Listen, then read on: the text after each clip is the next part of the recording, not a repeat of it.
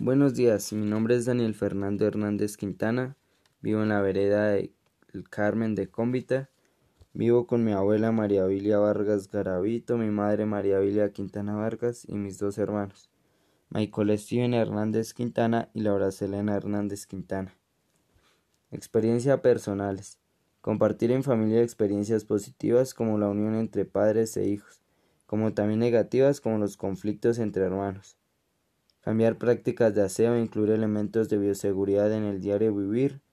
Fomentar el lavado de manos, colaborar más con las labores domésticas.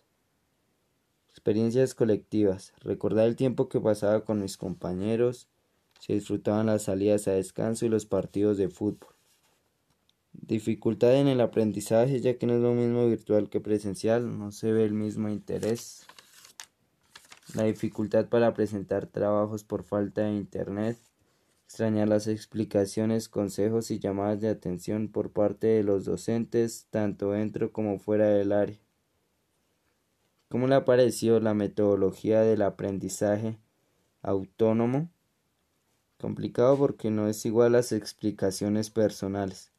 Falta de Internet que no permite el acceso a las clases virtuales dificultad en el manejo de la, plata, de la plataforma de la universidad por la falta de internet, la falta de recursos como no tener un mejor celular o un computador para no presentar las actividades y el no entrar a clases.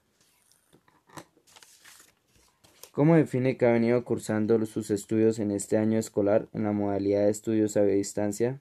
El proceso ha sido complicado por el acceso a Internet y los modos económicos para pagarlo y también tanto también como la falta de interés por mi parte.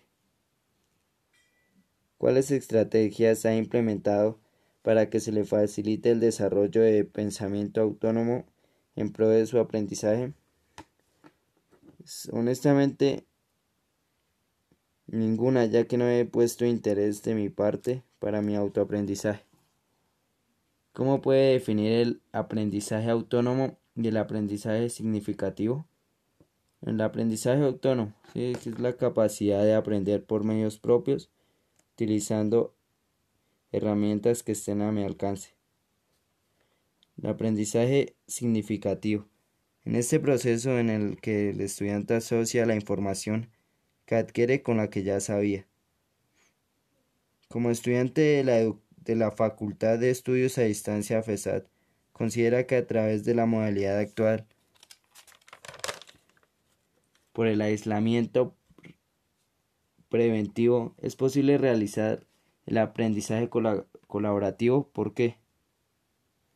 Si ya que se comparten diferentes puntos de vista sobre un tema y cada estudiante aporta, aporta algo de su conocimiento. Gracias.